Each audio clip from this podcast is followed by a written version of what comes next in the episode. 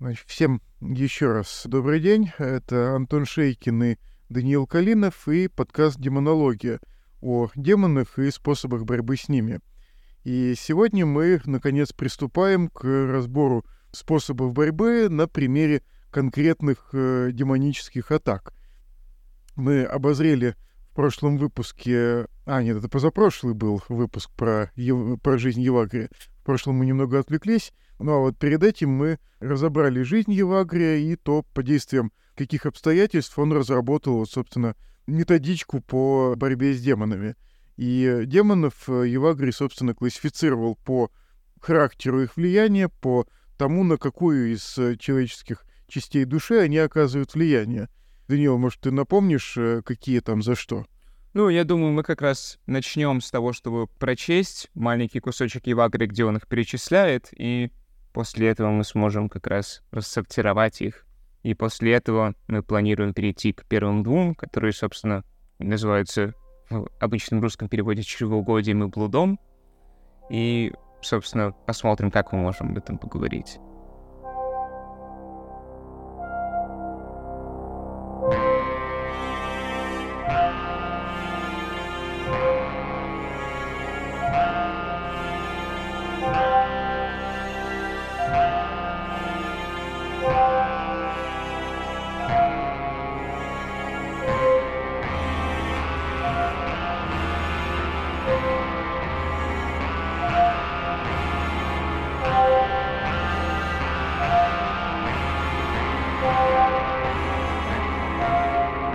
Какие э, демоны отвечают за какие части души? Давай разберемся. Да, ну вот, значит, я прочту из э, книги Евагрия, которая называется по-гречески «Практикас». В русском переводе она называется «Слово о духовном делании» или «Монах». Но, в общем, это книга, которая говорит о практической части жизни монаха, и вот она состоит из ста глав или параграфов, и вот в шестом из них Евагрий сначала классифицирует, собственно, эти помыслы. Есть восемь основных помыслов, которыми объемлются все другие помыслы. Первый помысел — чревоугодие, а за ним помысел блуда. Третий — сребролюбие или жадности. Четвертый — печали. Пятый — гнева. Шестой — уныние. Седьмой — тщеславие, а восьмой — гордыни. От нас не зависит то, что все эти помыслы досаждали или, наоборот, не тревожили нас — Однако от нас зависит то, чтобы они задерживались или, наоборот, не задерживались в нас, чтобы они приводили или не приводили в движение страсти. А тут есть какой-то конкретный порядок? Он в других местах дальше говорит, с какими частями души они связаны, но конкретный порядок здесь тоже вполне себе есть. То есть, если посмотреть на все эти восемь помыслов, то первые два, чревоугодие и блуд, они больше связаны с телом и больше связаны, соответственно, с душой вожделеющей которая, собственно, желает чего-то. Третий, сребролюбие или жадность, он как бы, он все еще больше связан с желанием чего-то, но он уже более такой, как можно сказать, абстрактный, в смысле, что мы не желаем чего-то конкретного, а с собой возможности это иметь. То есть не связанный с телом напрямую, но обусловлены какими-то его потребностями, да. Дальше четвертый и пятый — это печаль и гнев они относятся у Евагрия, собственно, к душе раздражающейся или гневной душе, то есть то, где больше, той части души, которая больше связана с чувствами. И понятно, печаль и гнев, они как бы две стороны этой души. Дальше шестой помысел уныния — это как раз тот, возможно, самый интересный помысел у Евагрия, который мы в прошлый раз упоминали. Он как бы находится для Евагрия между раздражающейся душой и душой разумной. То есть это тоже все еще связано с чувствами, но тоже более абстрактно. То есть она уже начинает быть связана, с, как мы в прошлый раз говорили, со смыслом и бессмысленностью.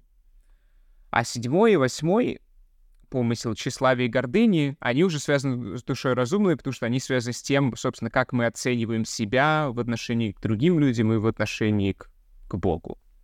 Опять, если повторить, то первые два относятся скорее к, к телу, третий между телом и душой, четвертый и пятый скорее к душе, шестой между душой и разумом, и последние два относятся к разуму. То есть поэтому их восемь, два на каждую часть души, еще два между, э, между ними.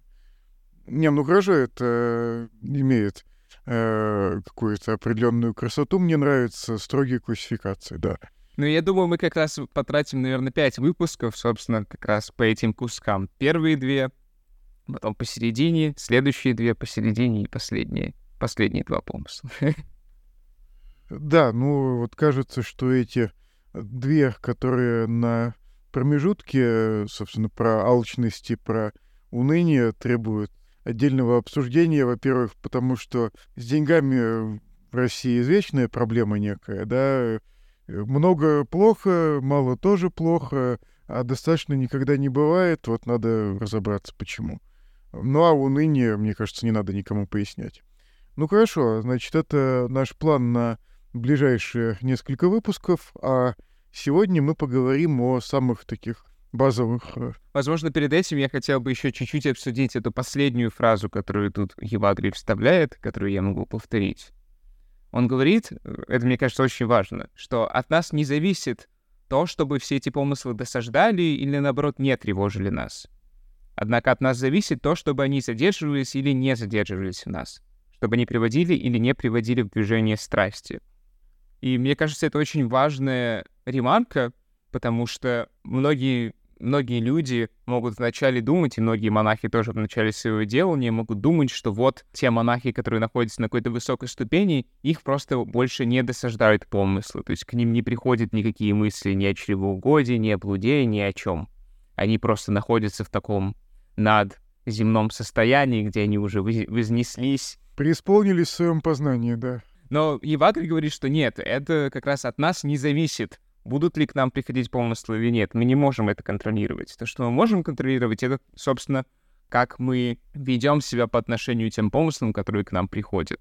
Ну, я эту, я эту мысль э, услышал в одном из видеороликов этого твоего любимого отца Григория, да, где он говорит, что, ну, не надо думать, что можно от них полностью избавиться, они будут составлять ваш фон повседневности. Вот вы там типа живете, они там шу-шу-шу-шу а вы не обращайте на них внимания и просто вот э, не сослагайтесь. Ну, то есть мы, по-моему, уже кратко обсуждали, что значит сосложение с помыслами. Но вот я так понимаю, что это отсюда все идет. Как я понял, Евагри — это ну, такой родоначальник вот этого взгляда на то, что искушения будут всегда, и человек может только каким-то образом снизить восприимчивость своей души к ним. Ну хорошо, вот мне на самом деле было бы интересно сравнить это с, э, прости господи, Фрейдом, потому что Фрейд же какую революцию сделал в психоанализе? Он показал, что в человеческой психике есть какие-то области, которые недоступны для прямого наблюдения человеческого «я», и которые могут довольно большое влияние оказывать на его действия. И вот здесь, видимо, то же самое. Какие-то искушения вот эти вот можно, наверное, рассматривать как э, вторжение в человеческое «я», ну, вот там сверху или снизу, откуда-нибудь, откуда ну, человек не, не имеет полного контроля.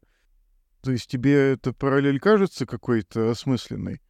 То есть вот что такое вот эти демонические атаки, которые постоянно будут происходить? Вот, казалось бы, мы договорились уже, да, до того, что демоны проявляются внутри человека, да, но вот это внутри должно же быть, казалось бы, ему полностью подвластно, видимо, все-таки нет.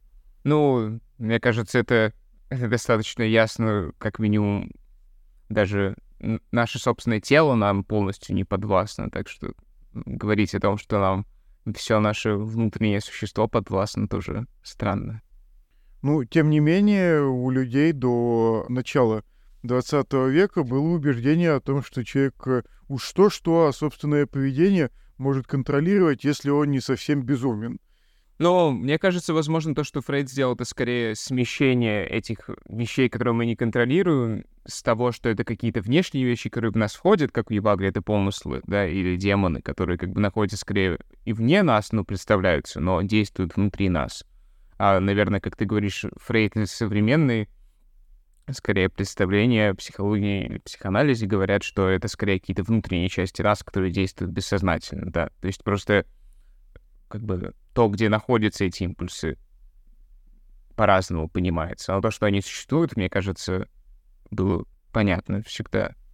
Не, ну для конечного пользователя разница, в общем, небольшая, где они находятся, потому что они в любом случае могут влиять. Э, ну хорошо, как там с влиянием? Давайте попытаемся перейти, к, собственно, к этим двум первым помыслам. Чревоугодие и блуд, или как можно еще, как, какие есть синонимы чревоугодия? Ну, чревоугодие, обжорство, э, блуд — это прелюбодеяние или, или похоть, да. Давай, давай мы тоже сначала прочтем, что Евагрий, как их Евагрий описывает, и потом поймем, насколько это вообще применимо к нашей жизни. Значит, сначала про чревоугодие. Помысел чревоугодия внушает монаху поскорее отступить от подвижничества. Он представляет иноку его больной желудок, печень, селезенку, или же описывает водянку, а также иные продолжительные болезни. Указывает на недостаток необходимых вещей и на отсутствие врачей. Часто он возбуждает воспоминания о тех братьях, которые подверглись подобным страданиям.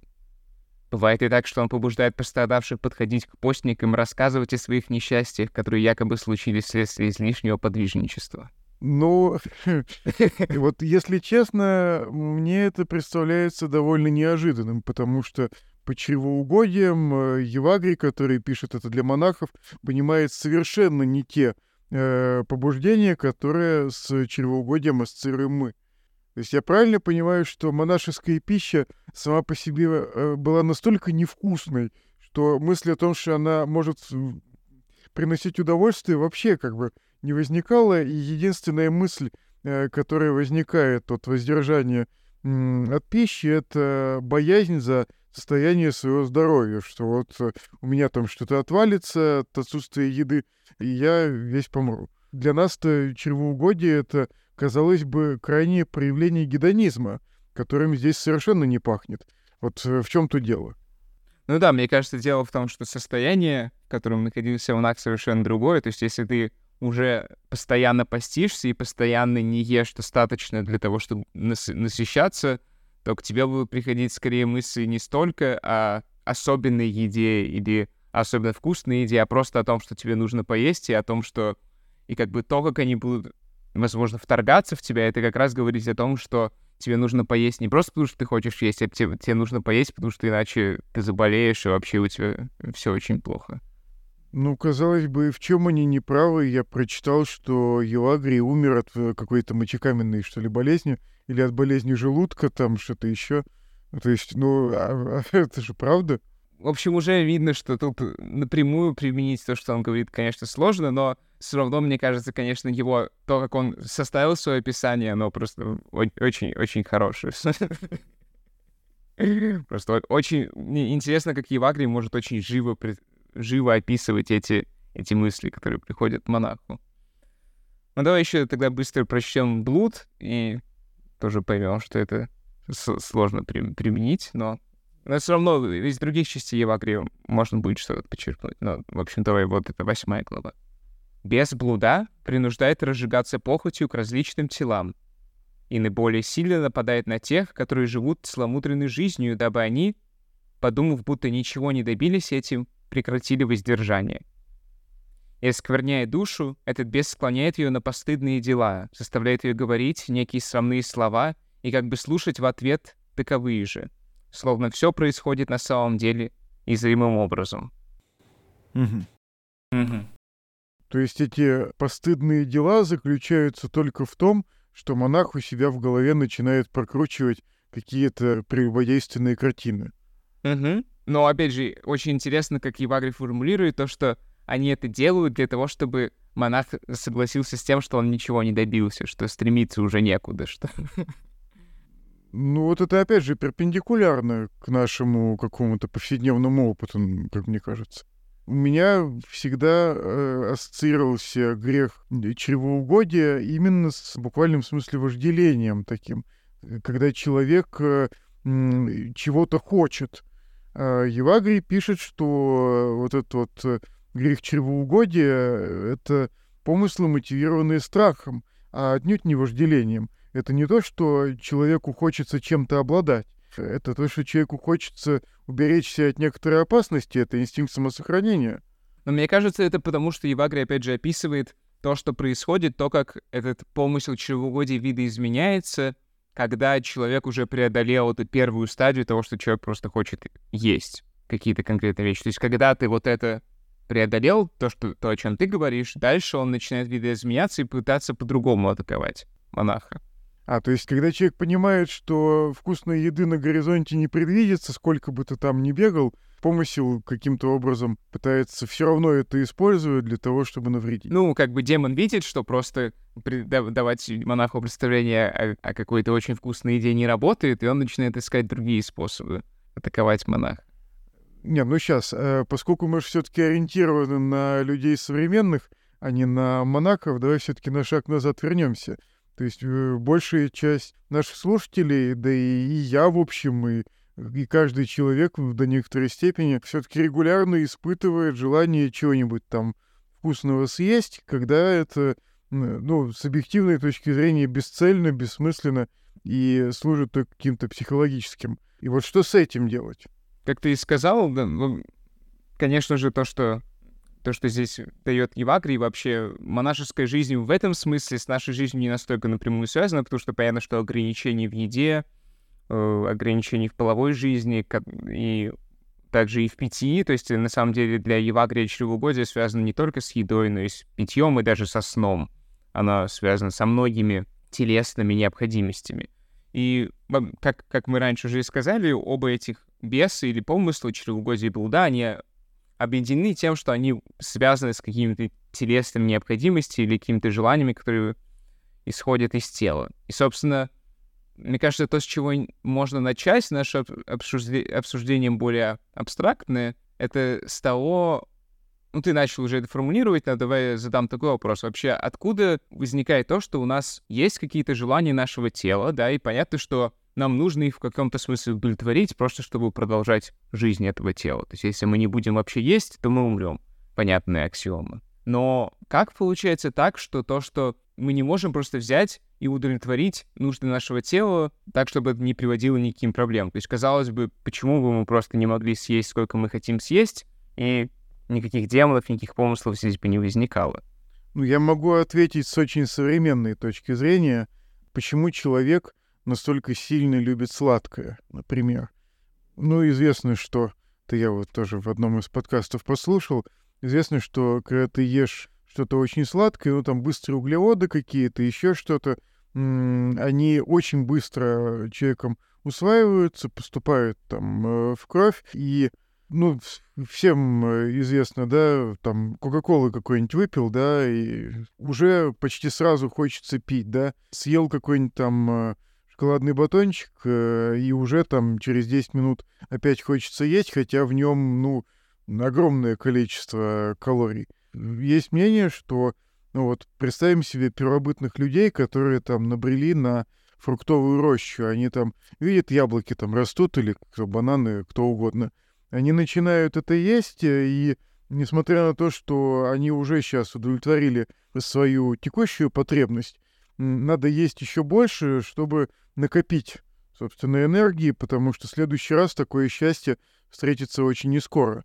То есть в природе все сладкое, например, встречается очень редко, и у нас есть какие-то биологические механизмы, которые могут помочь конвертировать вот этот вот ценный и редко встречающийся ресурс э, во что-то, что нам поможет выживать дольше, то есть в жир. То есть это как дела обстояли еще там несколько тысяч лет назад. Сейчас э, все обстоит с точностью да наоборот. Сейчас э, сахар — это один из самых распространенных ингредиентов в любой пище почти, а жир — это не наш помощник, который э, может там уберечь от холода или помочь э, пережить там суровую зиму. Это наш враг, который сокращает нашу жизнь и приносит нам очень много всяких проблем. Поэтому ты говоришь, что демон — это что? Это э, какая-то часть твоей души, которая раньше тебе помогала, а сейчас, когда ты поставил перед собой новые цели, начала мешать. И вот здесь, наверное, то же самое.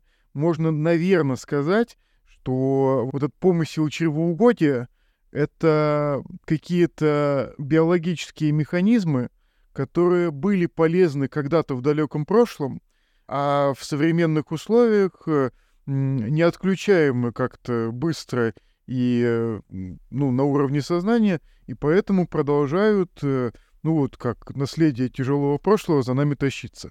Я бы так это сформулировал. Какое у тебя мнение? Ну да, я, кстати, об этом не думал, и, и мне кажется, ты прав. То есть э, здесь тоже можно сказать, что это как бы мы, ну, как ты сказал, мы были адаптированы к каким-то другим условиям существования, и после того, как эти условия существования поменялись, наша телесная адаптация к ним больше не работает, и теперь нам нужно адаптировать себя уже как-то сознательно к ним. Иначе то, как мы адаптированы телесно, будет мешать нам, как, как ты привел например, с сахаром или с Кока-Колой, да. И здесь еще интересный, мне кажется, момент в том, что, опять же, эта, возможно, неполезная адаптация, она также проникает и в то, как, собственно, мы сейчас создаем продукты нашей пищи. То есть кто-то же создал Кока-Колу. Почему он ее создал? Потому что она очень вкусная и хорошо продается. Почему она хорошо продается? Потому что она, собственно, использует эту проблему связи биологического существования человека. И, и собственно, тут тоже можно увидеть, как некоторым образом эта проблема, этот демон тоже инкарнировал, потому что, ну, в смысле, они возникают в наших мыслях, а потом, когда мы реализуем наши мысли в каких-то актах создания чего-то, они, собственно, начинают поселяться в вещах, которые мы создаем. Тоже опять, просто у нас уже была эта мысль в прошлый раз, и она опять здесь тоже видна. Да, и мне кажется, это действительно очень важное место. Второе еще важное место, как и, собственно, эти помыслы, собственно, эти нужды тела превращаются в что-то неполезное, это другая некоторая связь. То есть та, та проблема, которую ты описал, она бы возникала и так, если бы мы, например, ели, да, но мы не получали какого-то прямого удовольствия от еды. То есть у нас бы просто как будто загоралась лампочка, надо поесть, мы ели, она пере- перестает гореть. Но, конечно же, если все равно, если наша биологическая способность не работает, это бы все равно сломалось. В смысле, что у нас бы, э, как ты сказал, из-за сахара она бы загоралась постоянно. Но то, что добавляется, мне кажется, то, что мы, собственно, чувствуем что-то, какие-то какие-то эмоции, связанные с едой или связанные с другим удовлетворением других наших телесных потребностей. И то, что может возникнуть, это то, что иногда мы можем удовлетворять наши потребности, потому что у нас они есть, и это, и это приводит к возникновению какого-то чувства удовольствия, а в другие моменты мы можем начать хотеть само чувство удовольствия и использовать наше, те, наше тело для того, чтобы получить удовольствие, а не потому, что ему что-то надо. То есть, если в первом случае скорее нужда возникает из тела, и тело дает, так, также дает что-то душе в качестве удовольствия, то во втором случае потребность возникает из души, ей нужно некоторое удовольствие, и она использует тело для того, чтобы это удовольствие добыть. И вот эта вторая схема, она как раз чаще приводит тоже к каким-то проблемам. По понятным причинам, потому что мы начинаем удовлетворять потребности тела, когда у тела нет этих потребностей. Э, не, ну как, я вот недавно наткнулся случайно на заведение в Лас-Вегасе, по-моему, которое называется Heart Attack Grill. Это закусочная, создатель которой вначале был хозяином центра сети центра фитнеса, а потом, когда понял, что люди как-то не очень хотят туда ходить, открыл забегаловку, в которой подает намеренно вредную пищу. То есть картошку фри, которая жарена в сале, квадрупл бургер там какой-то, там еще что-то. Там э, люди, у которых вес больше 160 килограмм едят бесплатно, и он э, большими буквами пишет на вот этой вот на дверях своей закусочной, что опасно для вашего здоровья, может привести к смерти. Они там бодро умирают там довольно э, в большом количестве, ну, если сравнивать с любым другим заведением. Вот. И люди, вообще говоря, прекрасно понимают, что у них нет никакой телесной потребности в такой пище. Было интервью с одним из лиц бренда, ну и чувак говорит, что ну, у меня была кома, два сердечных приступа, и после операции я все равно продолжаю сюда приходить. Мне моя жена говорит, что не надо, но мне очень нравятся бургеры, да. Большая часть этих людей э, просто совершенно сознательно проедает себе дорогу к смерти, ну, видимо, потому что они не видят для себя каких-то других источников удовольствия. И вот мне э, лично эта картина довольно сильно потрясла. воображение, да, потому что, ну, это такая растянутая эвтаназия, наверное, да? То есть, если у человека настолько пустая и серая жизнь, что ее скрашивает только восьмеричный гамбургер, да, с восемью этими там котлетами, то, ну, он вот так вот выбирает. Ну да, это уже, это уже начинается идти в ту сторону, где еда становится формой зависимости, и это, в общем, еще более глубокая проблема. Э, нет, ну, э, удовольствие — это же источник зависимости любое. Просто э, с едой, как правило, ну, настолько много, чтобы тебе это повредило. Ты за один присест можешь съесть только, ну, в очень ограниченном числе заведений, да? А, то есть э, какой-нибудь очень нездоровый фастфуд, да, или, ну, просто на намеренно в себя там чего-то запихивать э, уже через силу. А вот чувак создал заведение, в котором вот все это тебя убивающее удовольствие очень хорошо туда залетает. А, и он говорит, что вот моя цель это донести месседж, да, что вот э, подобное поведение вас убивает. Его журналисты пытаются прессовать, а он отвечает совершенно честно. Ребята, я хотя бы пишу это крупными буквами на двери своего заведения, а все остальные сети э, фастфудов, несмотря на то, что у них, в общем, то же самое, э, вас, э, в общем, вводят в заблуждение, говорят, что, ну, ничего вредного в этом нет. Ну, все равно, конечно, это сомнительное этическое решение. Конечно, конечно. Не, ну, а Адекаонный не этот самый, э, не святош, он бизнесмен, и вот э, такое желание человека впасть в зависимость, он очень эффективно эксплуатирует, да. Ну вот мне кажется, на самом деле, ты назвал еще раз то, что проблема возникает из-за того, что, что мы, наш организм был адаптирован к одному состоянию, одному, одному условию того, как нам доступна пища, а теперь мы находимся в других условиях, и мы не всегда можем как бы доверять всем реакциям нашего организма. А второе — это то, что мы можем использовать вместо того, чтобы удовлетворять нужды своего тела, удовлетворять нужды своей души через тело. И, наверное, дело в том, что нам очень сложно найти некоторый баланс в сфере этих телесных нужд, в том смысле, сколько нам действительно нужно и где находится эта грань. Да? То есть даже если мы читаем Евагрия, он, он в этом месте он, он писал о том, что как э, этот чревоугодие побуждает монаха думать о том, что вот нужно, нужно все-таки поменьше поститься, а то мы совсем угробим наши внутренние органы и так далее. А в другом месте он говорит, что с другой стороны демон чревоугодия может сделать так, чтобы монах взял на себя очень сильный пост, невыполнимый пост, а потом не смог его выполнить и и сорвался. В смысле, что демон чревоугодия не только он может, конечно, сдвигать нас в том, чтобы мы как бы употребляли, как бы пытались загонять в наше тело больше, чем ему нужно, но также может направить нас к тому, чтобы думать о том, что нам нужно меньше, чем нам на самом деле нужно. Потому что это тоже приведет к тому... То есть это любой дисбаланс, да? Ну да, ну и это все приводит к тому, что мы на самом деле теряем вообще ощущение баланса. То есть если мы, например, опять же, посмотрим на какие-то другие расстройства пищевого поведения, то часто можно видеть, что анорексия и булимия, они как бы находятся очень близко. То есть когда, когда, когда человек расстраивается, пищевое поведение, он начинает просто прыгать между тем, что он ест слишком много, потом почти не ест и так далее. И найти этот баланс, где, собственно, та, то место, где, где мне нормально, становится очень сложно. То есть можно сказать, что демон чревоугодия работает над тем, чтобы уничтожить это ощущение баланса, ощущение того, что нам нужно. Ну и как, э, ну вот мне хочется описать возможные способы борьбы, наверное, а, потому что у меня есть хороший пример из личной практики, который, ну вот всем, кто меня знает, отлично известен. Я же уже, ну сколько, почти 15 лет э, верхнюю одежду практически не использую, да, ну там минус 30, минус 40, это вот максимум пиджачок, там шарф и прочее.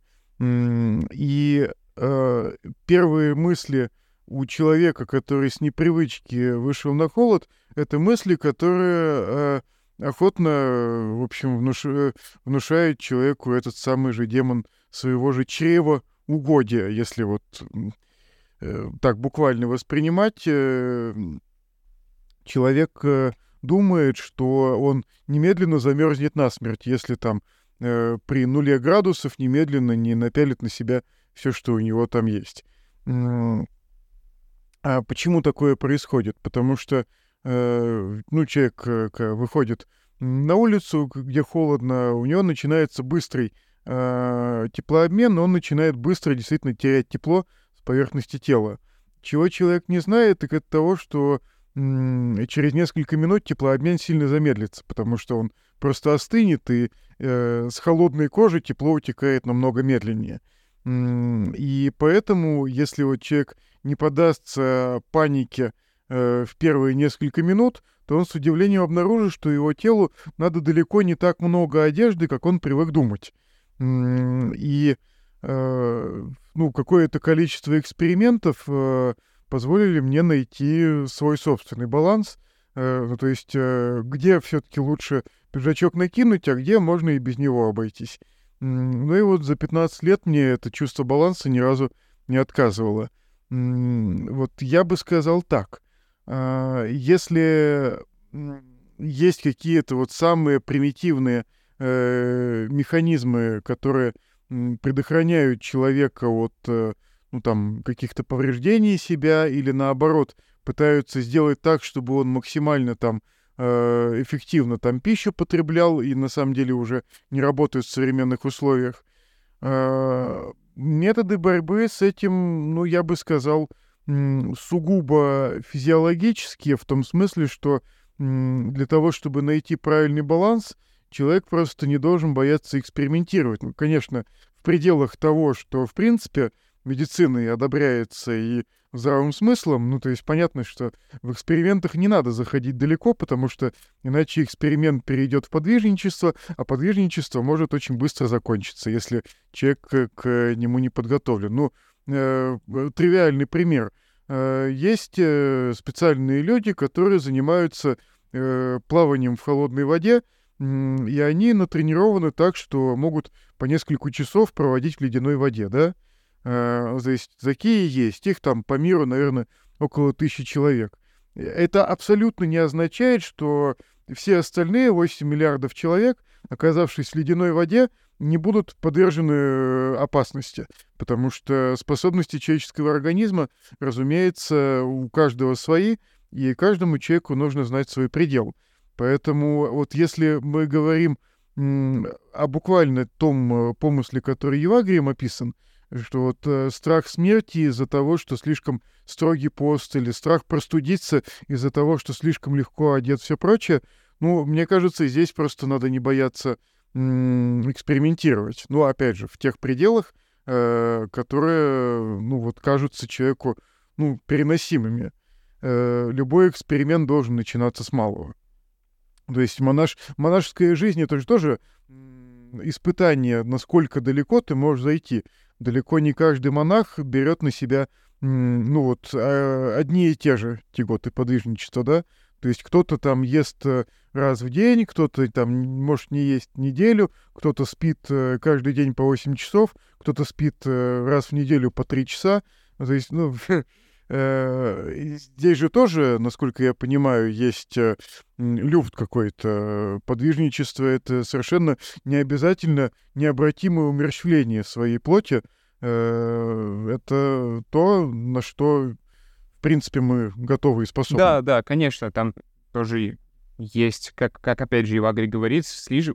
можно взять на себя слишком строгий режим, и тогда это приведет к невыполнимости его. Но я вообще, да, я согласен абсолютно с тем, что ты говоришь, и, наверное, здесь тоже можно, то, что, то, что нужно экспериментировать, и постепенно, мне кажется, можно также сформулировать, что просто нужно, можно постепенно лучше разбираться в том, в общем, лучше знать свое тело, да, как устроен мой конкретный организм и какие он сигналы мне дает. И, например, мой страх того, что что-то пойдет не так, берется просто из каких-то непонятных... Ну, в смысле, он бази... это просто какой-то страх, который берется непонятно откуда, или мое тело действительно дает мне какие-то какие сигналы, которые говорят о том, что что-то не так.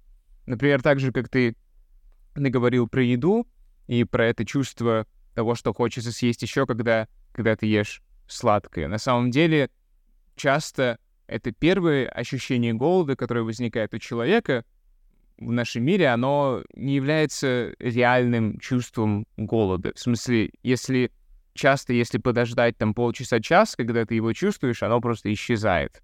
Потому что на самом деле это не то, что прямо чувство голода, это именно чувство того, что, скорее всего, сахар падает, если уровень сахара в крови падает, и хочется его снова восполнить.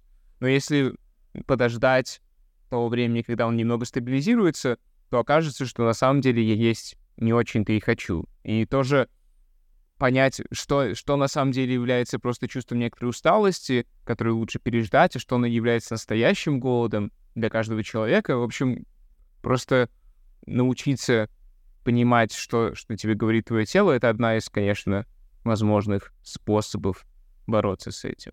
Но также, мне кажется, важно сказать про вот это второй аспект, вопрос связи удовольствия с, с телесными потребностями. И мне кажется, первое, что просто важно сказать, это то, что на самом деле это тоже вполне нормально, то, что мы используем телесные нужды для того, чтобы получать какое-то удовольствие. Например, в смысле, если мы собираемся с друзьями, чтобы вку- вкусно поесть, то здесь еда выполняет функции не только насыщения организма, она также выполняет функции того, чтобы создать какое-то ощущение общности, ощущение благодарности, если кто-то эту еду приготовил. И мы вполне имеем возможности, имеем право наслаждаться едой. Вопрос в том, опять же, сопровождается ли это действительно а, необходимостью также еще и телесной нуждой. То есть, мне кажется, легко понять, что если, например, я действительно хочу есть и съем мороженое, то я одновременно удовлетворю какую-то свою нужду организма и получу какое-то удовольствие. Но, но если, например, я нахожусь в ситуации, когда на самом деле я не хочу есть, но я хочу получить удовольствие из-за того, что у меня есть какие-то другие душевные проблемы, даже если я съем мороженое, я после этого буду чувствовать себя хуже, чем, чем до этого. Хотя, казалось бы, я должен получить удовольствие. То есть здесь тоже один сигнал состоит в том, что после того, как я как бы получил удовольствие от того, что я используя мое тело, чувствую ли я себя лучше после этого или хуже. Если я чувствую себя хуже, то, скорее всего, это не было каким-то хорошим импульсом. На самом деле,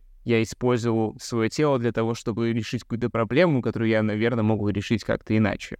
Ну, вот я здесь с тобой немножко поспорю, наверное, потому что вот мне хочется здесь задать довольно каверзный вопрос, потому что вот э, все, что ты говоришь, это, конечно, ну, верно в идеальном мире. В реальности человек, э, который подвержен там э, чревоугодию вот в этом втором смысле, то есть использует еду как дешевый источник удовольствия или подвержен там похоти тоже в таком же смысле, решает какие-то проблемы, связанные с отсутствием удовольствия здесь сейчас.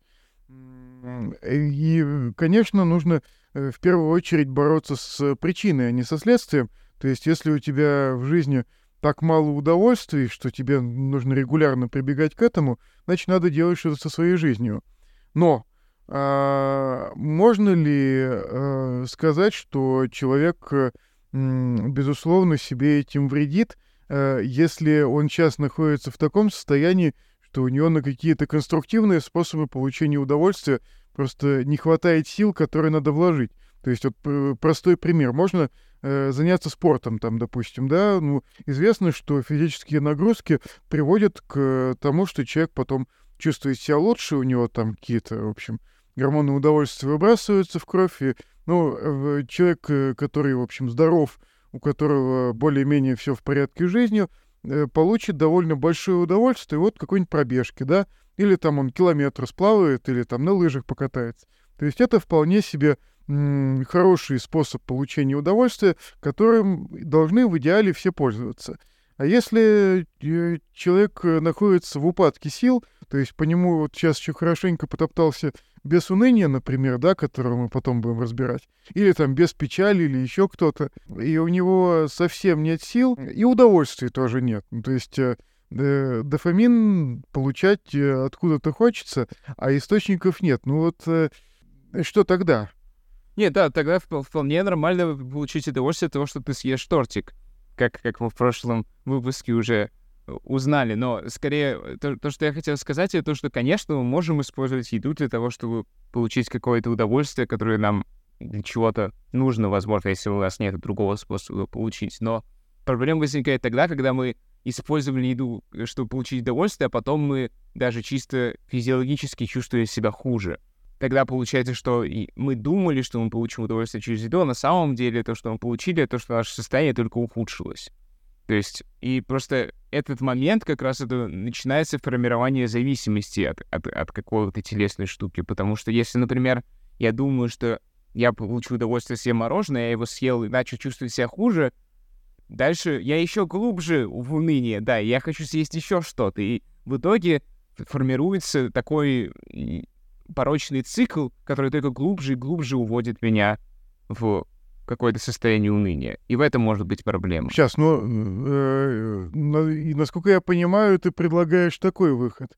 Из всех возможных, э, ну, если у тебя нет никакого упадка сил, если у тебя нормальное количество душевных сил, то стоит пользоваться теми способами получения удовольствия, которые требуют вложения сил изначально, правильно? Потому что там э, трудно впасть в зависимость, потому что, ну, для, для того, чтобы что-то получить, тебе надо что-то вложить. И ты в состоянии уныния, ты просто не будешь на это готов. А, а если ты находишься в состоянии уныния, то из всех возможных способов дешевых телесных получений удовольствия тебе стоит выбрать тот, от которого тебе становится наиме... э, от которого тебе с наименьшей вероятностью станет потом хуже. Ну да, и опять же, здесь человек может для себя самого выяснить, что для него приводит к тому, что ему становится хуже после этого, а что нет. То есть здесь нету какого-то очевидного рецепта. Это просто некоторый, опять же, сигнал, который можно увидеть, что если я использовал что-то как бы некорректно, то, скорее всего, мне потом станет хуже. Ну, то есть девиз нашего выпуска — это «познай себя», судя по всему, да? Ну да, главное это то, что вы просто мне кажется, в борьбе с этим все больше и больше пытаться осознавать, собственно, чего я ищу, когда я исполняю свои телесные нужды, что я хочу, чего, чего я хочу добиться этим. И понятно, что, в смысле, доби... тут, опять же, добиться какой-то идеальности, в которую мы никогда наши телесные необходимости не приводят к каким-то проблемам, добиться этого, мне кажется, тоже очень сложно и, возможно, и нереально. То есть я это все говорю, я думаю, ты это все говоришь не потому, что мы достигли какого-то просветления и никогда не испытываю никаких проблем с удовлетворением наших телесных нужд и с удовольствием, связанным с этим. Да ну, все испытывают, чё а, Вопрос только в том, какое место они занимают в ряду всех остальных. Потому что вот э, ты же говорил в одном из предыдущих выпусков, что, например, уже опытные там старые монахи э, гораздо чаще подвержены допустим, тщеславие или гордыне, это же не означает, что у них нет э, каких-то физиологических побуждений. Это, судя по всему, означает, что они просто затмеваются какими-то гораздо более э, сильными э, помыслами. Ну да, и в этом случае Евагри даже говорит, что если, если монаха одолевает гордыни или тщеславие, то, возможно, ему нужно как раз напомнить себе о том, насколько он все еще подвержен бесу блуда, потому что тогда все тщеславие, вся гордыня исчезнет. Ну да, клин клином. То есть э, вот эти вот э, физиологические отправления, судя по всему, можно, ну не сами они, а помыслы, которые с ними связаны, могут, видимо, быть использованы для напоминания себе о том, что много еще есть над чем работать. Ходят не все демоны одинаково бесполезны. Но другой вопрос, конечно, что... А, ну хотя, слушай, я могу себе представить и совершенно обратный пример, когда можно с э, демоном э, чревоугодия бороться э, демоном при помощи демона тщеславия, если у тебя есть уже к нему доступ, если ты открыл эту ачивку, потому что хочется, в общем, что-то вкусное съесть, а потом смотришь на себя в зеркало и думаешь, ну как же я себя запустил-то, а? а вот 20 лет назад-то, вот, или там 10, а вот там э, Манька из соседнего подъезда, а вот там еще что-нибудь. И тоже, в общем, работает. Есть даже более прямой способ, который называется accountability, когда ты, например, создаешь... Ну, ты как создаешь какую-то группу, например, людей, где... Ну, как, собственно, у монахов этого возникает, то, что у тебя есть группа людей, в которых вы говорите, что вот мы будем так-то и так-то работать, например, над чревоугодием или там над другими штуками. И потом тебе нужно отчитаться, как прошла твоя неделя. И, собственно, из-за этого, конечно же, ты всю эту неделю будешь думать о том, что если ты что-то сделаешь не так, то тебе нужно об этом сказать будет. И так как тебе не хочется показывать свои слабости перед другими людьми, то есть что возникает из-за тщеславия, то это может помочь тебе бороться с демоном чревоугодия. Ну, в смысле, это действительно помогает работу, бороться с зависимостями. Не, ну то тогда оказывается, что, может быть, ничего плохого нет в том, что тебя постоянно осаждают все демоны. Э, главное научиться использовать одних в борьбе с другими, так, чтобы они, как э, Мефистофель, да, часть той силы, что вечно хочет зла и совершает благо, да? Э, но я думаю, что мы о взаимодействии между различными демонами поговорим еще, когда мы обсудим больше их количество. Ну а на сегодня, наверное, можно уже закончить, потому что мы уже на 50 минут наговорили, да? Да. Ну, в следующий раз, значит, перейдем к жадности или сребролюбию. До встречи через две недели, дорогие слушатели.